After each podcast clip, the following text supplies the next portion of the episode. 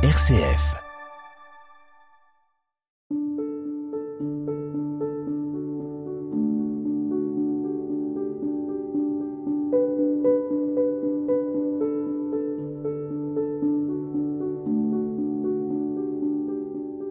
Quand fut accompli le temps prescrit par la loi de Moïse pour la purification, les parents de Jésus l'amenèrent à Jérusalem pour le présenter au Seigneur, selon ce qui est écrit dans la loi, tout premier-né de sexe masculin sera consacré au Seigneur.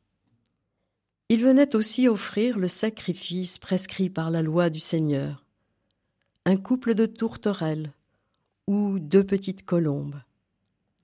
Or, il y avait à Jérusalem un homme appelé Siméon. C'était un homme juste et religieux, qui attendait la consolation d'Israël, et l'Esprit Saint était sur lui. Il avait reçu de l'Esprit Saint l'annonce qu'il ne verrait pas la mort avant d'avoir vu le Christ, le Messie du Seigneur. Sous l'action de l'Esprit, Siméon vint au temple. Au moment où les parents présentaient l'enfant Jésus pour se conformer au rite de la loi qui le concernait, Siméon reçut l'enfant dans ses bras et il bénit Dieu en disant Maintenant, ô Maître souverain, tu peux laisser ton serviteur s'en aller en paix selon ta parole. Car mes yeux ont vu le salut que tu préparais à la face des peuples. Lumière qui se révèle aux nations et donne gloire à ton peuple Israël.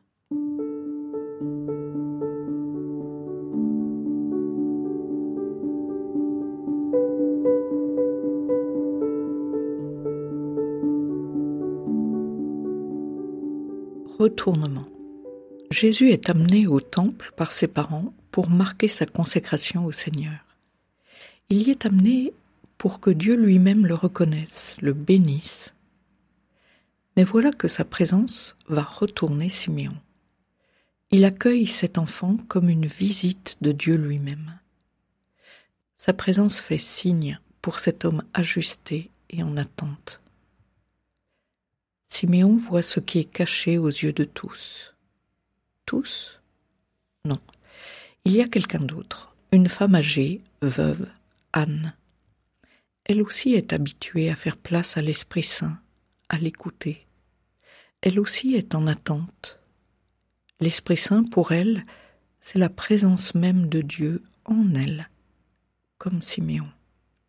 Les deux ont pris l'habitude de cultiver cette présence de donner de la place à cette présence, et non pas de saturer leur être intérieur par leur propre regard, leur propre représentation de Dieu, de ce qui doit arriver. La coupure liturgique du texte sépare malheureusement ces deux êtres qui attendent. Siméon et Anne voient donc ce qui est caché aux yeux de tous. Et tout en bénissant et Dieu et l'enfant, ils voient la consolation, le redressement promis, là, sous leurs yeux, dans leurs bras. Ils chantent cet événement qui pourrait être si anodin, mais dans lequel ils voient la lumière arriver pour tous, bien au-delà des fidèles du temple. Père, nous voulons laisser de l'espace pour ta présence, au-delà de tout ce que nous connaissons de toi nous désirons profondément que le monde connaisse cette consolation, que la présence en nous de ton esprit nous donne de voir ton œuvre aujourd'hui dans les événements qui adviendront et dans les personnes que nous rencontrerons.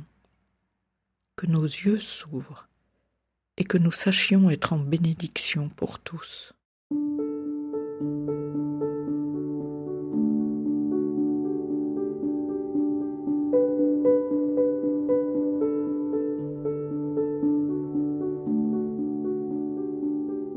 Notre Père qui es aux cieux, que ton nom soit sanctifié, que ton règne vienne, que ta volonté soit faite sur la terre comme au ciel.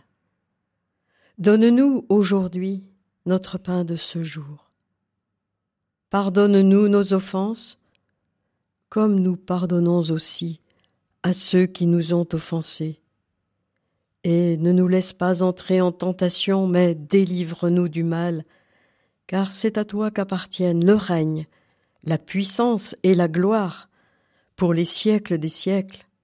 Amen.